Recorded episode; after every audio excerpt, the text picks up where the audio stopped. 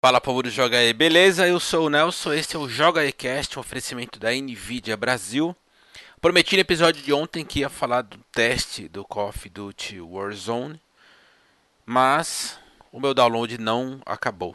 Comecei há muitas horas e o negócio está aqui devagar, quase parando. Então eu falei, bom, quer saber? Deixa pro teste para falar do teste na quarta-feira, mas eu vou aproveitar para responder algumas perguntas que vocês fizeram aqui no episódio de ontem, mas que eu não havia respondido porque a própria Activision ainda não tinha divulgado essas informações. Hoje elas saíram, então eu vou responder o máximo possível. É, a primeira delas que o pessoal perguntou, foi mais de uma pessoa que perguntou, é se haveria suporte a teclado e mouse nos consoles. E a resposta é sim. E aí um ponto bastante interessante para quem vai jogar nos consoles contra uh, jogadores de PC. O sistema de matchmaking do jogo ele se baseia pelo periférico. Ou seja, se você estiver jogando no, no PC e for encarar com alguém que estiver no PlayStation 4, vocês só vão jogar juntos se o jogador de PlayStation 4 também estiver usando teclado e mouse. Ou seja, para evitar essa disparidade de velocidade, porque obviamente o mouse é muito mais rápido do que o joystick, uh, implementaram esse sistema que eu achei muito interessante. Então, os jogos vão manter um certo equilíbrio independentemente da plataforma que você tiver. Quem estiver jogando no console não vai ficar para trás de quem estiver jogando no PC, desde que também esteja jogando com teclado e mouse. Caso contrário, o matchmaking vai também colocar apenas pessoas que estiverem jogando com joystick. O mesmo vale para quem estiver no PC eu não sei quem joga no PC de joystick. Eu, no caso, caso se eu jogasse no PC, né? Mas evidentemente, se alguém tiver no PC com joystick conectado, no matchmaking ele vai trazer também pessoas que estejam jogando com joystick nos consoles. Deu para entender, né? Eu achei um sistema bem legal. É, perguntaram também sobre assinatura de, de PSN e Xbox Live. Então, respondendo. No PlayStation não é necessário assinar a Plus para poder jogar online no Xbox sim continua sendo necessário assinar Gold para jogar online, tá? Especificamente com Warzone. É... Bom, tem um sistema de, de personalização de armas que o pessoal falou que é absolutamente gigantesco, né? É absurdamente gigante, tanto que tem um modo específico para você alterar suas armas chamada Gunsmith. E são três modos de jogo é, e a sua o seu progresso vale para qualquer um deles que você estiver jogando, que já seria algo meio que natural. É, outra coisa que eu achei bem legal, ontem eles falaram do tamanho do mapa, que tem suporte até 150 jogadores, entretanto é bom lembrar, isso eles divulgaram hoje, que os mapas se dividem em tamanhos. Então você é, é, tem partidas que podem ser é, entre 2 e 2, 2 contra 2, 6 contra 6, 10 contra 10 e aí sim os mapas maiores que começam em 20 contra 20 até aí os, os 150 que eles prometeram. Enfim, uh, o jogo já está disponível para download, né, desde hoje na hora do almoço. Infelizmente o meu aqui está numa lerdeza só, mas eu espero que até amanhã, né, muita fé, eu consiga falar sobre a minha experiência com Call of Duty Warzone. Bom, aí eu tenho uma notícia que me chama bastante atenção. Estão fazendo um alarde danado na internet. Eu, particularmente, enxergo isso só com bons olhos. É... Anunciaram hoje que Horizon Zero Dawn vai sair para PC, né? Até então era um, jogo exclusivo de Play que foi lançado em 2017, se não me falha a memória. E inclusive eu, né, com a minha maravilhosa pilha da vergonha. Eu tenho o jogo e até hoje eu não joguei. Eu comecei e não, não terminei, mas eu pretendo terminar.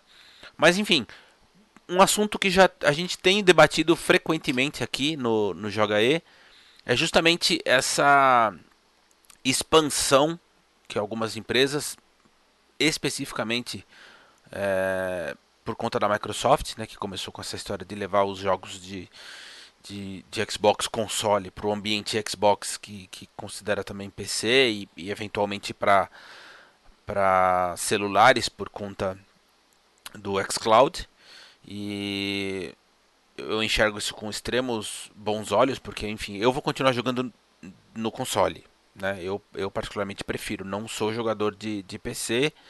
Quando eu tiver a oportunidade de, de repente fazer um, um, uma partida no mobile, seja num, num tablet ou no, no celular, principalmente quando estiver na cama, assim, que você não tem o que fazer, que você conecta lá o seu, seu console via rede, eu acho isso extremamente positivo. Agora, para quem só joga no PC, ter a oportunidade de ter acesso a jogos até então disponíveis só em, no console A, B ou C, acho extraordinário. É, a notícia foi confirmada hoje, inclusive no, no PlayStation Blog, né, que é o, o, o canal oficial da Sony para comunicação com os usuários. Então, é, notícia mais do que confirmada.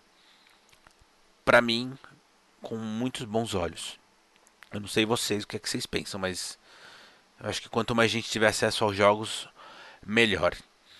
E aproveitando que amanhã, dia 11 de março, é o lançamento oficial de Ori and the Will of the Wisps, vai estar disponível no Game Pass tanto para console quanto PC. É, duas informações. A primeira é que se você tiver no console esperando aí, você pode mudar a sua região para Nova Zelândia e pegar o jogo. Eu peguei na hora do almoço de hoje, né? E, e tá tudo certo, tá? Mudar a região do console não é um problema. É, agora, o que eu queria falar é muito, muito legal, que é especificamente sobre a produtora Moon Studios, que tem uma história muito legal, né? É um, é um, começou bem pequena, tinha o primeiro Ori tinha um, 20 profissionais trabalhando. E a empresa foi, foi aberta por um sujeito que trabalhava na Blizzard. E naquele período ele, ele falou que ele trabalhava na, com, a, com a equipe que fazia as cutscenes do StarCraft 2. Né? E ele disse que ele se inspirou porque na, nessa época estavam rolando os lançamentos de Brad, do Super Meat Boy, do Castle Crushers. E aí ele, ele né, teve um, um insight e percebeu que jogos pequenos também poderiam ser feitos é, com extremo cuidado, com extremo esmero, ter muita qualidade e atrair público, né? Poderiam se tornar populares. E aí o que, que ele resolveu? Ele falou assim: ah, quer saber? Ele estava meio cansado dessa, dessa vida de empresas muito grandes, porque a gente sempre tem essa fantasia, né, de que empresa grande é uma maravilha e tal. E ele mesmo fala é, nessa entrevista que eu li de que ele era, sempre foi um, um, fã da Blizzard, sempre sonhou trabalhar lá, mas quando ele entrou de fato, já na vida adulta, casado, com filho coisa e tal, ele teve um choque de realidade porque não era a fantasia que ele tinha na cabeça dele, né? Quer dizer, era, um, era um, uma situação completamente diferente de trabalho, muito mais rígido, bem menos glamurosa do que aquele vislumbrava. É, e, e ele não fala isso de maneira ressentida, ele fala que foi só um choque de realidade mesmo, né? o que é natural.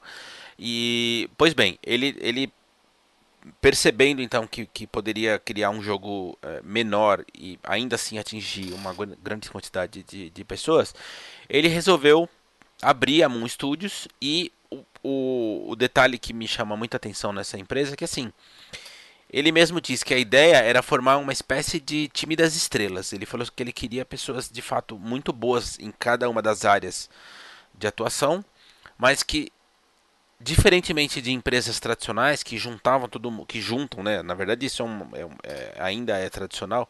Você juntar todo mundo em um, um, lugar específico, no escritório, enfim, seja lá onde for. Ele falou que existia um, uma barreira muito grande, principalmente para empresas norte-americanas, que era conseguir o visto de trabalho para estrangeiros. Ele falou assim, ah, ele conhecia um sujeito lá da, do leste europeu muito bom programador. Conheceu um outro em Israel, também muito bom programador. Ele falou assim: Meu, para eu trazer esses caras de lá para cá seria um transtorno. E muitas vezes é, é, não, é, não se consegue o visto de trabalho. Ele falou assim: que não é tão simples quanto parece, é uma burocracia danada. Então ele, ele pensou: Bom, vou contactar essas pessoas e, e vou propor que cada um trabalhe de sua casa. Ou seja, ninguém vai precisar sair do seu lugar né? O famoso uh, escritório em casa, né? O home office. e a gente vai fazer o jogo dessa forma. E assim foi feito, o primeiro ouro inteiro, 20 pessoas trabalhando ao redor do mundo, e, e saiu aquela coisa maravilhosa. E tão maravilhosa que para o segundo a empresa passou de 20 profissionais para 80. Mas eles mantiveram essa filosofia. Então são 80 profissionais que trabalharam no jogo, é, distribuídos em 43 países. Olha que coisa maluca isso, né? E, e uma mentalidade completamente é, quase que utópica, né? A gente pensar para uma empresa que 80 pessoas não é uma empresa pequena, né? É uma empresa já razoável de, de média para lá. E eu achei isso tão curioso, tão legal para se perceber como é possível gerenciar uma equipe, né? É, e ainda conseguir um resultado estrondoso. A propósito, eu joguei cerca de uma hora e meia, duas do, do Ori hoje, acho que até menos do que isso. E a minha impressão inicial, assim, de cara é: rapaz, que jogaço.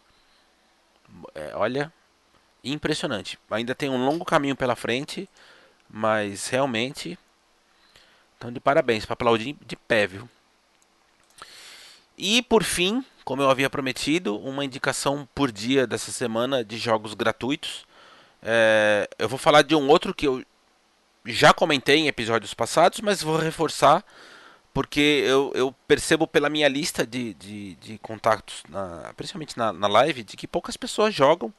E é um baita jogo, que é o Path of Exile, que é gratuito. Né? É, ele é. Se fosse para ser vendido, ele seria tra tranquilamente vendido aí quase que a preço cheio de um AAA. É, ele é tranquilamente tão recheado de conteúdo quanto um, um, um Diablo 3 da vida até mais, provavelmente.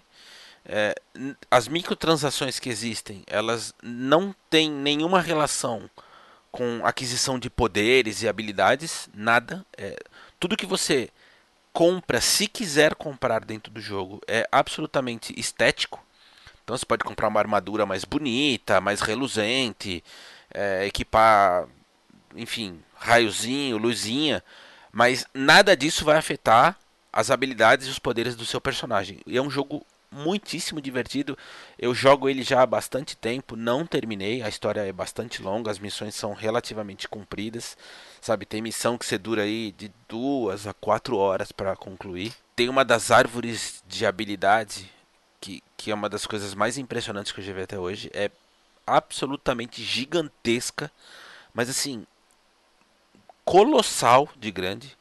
E não bastasse isso, além das habilidades que você conquista para o seu personagem, é, ele tem também evolução das gemas que você usa para evoluir os seus equipamentos. Então você tem uma série de gemas e elas, de acordo com a, com a forma com que você mistura uma gema e outra, você gera um determinado poder e essas gemas elas evoluem à medida em que você joga. Ou seja, se você for calcular o tanto de, de habilidades que o jogo te permite obter e evoluir, é, é insano. É uma coisa assim de maluco mesmo.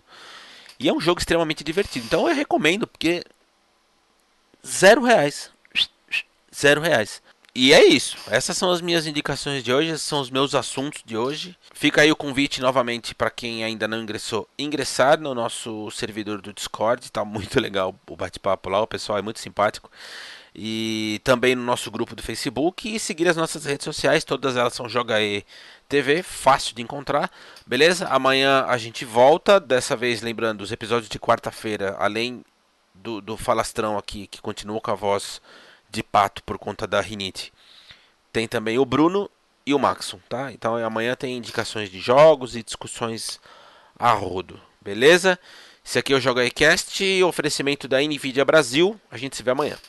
Tchau.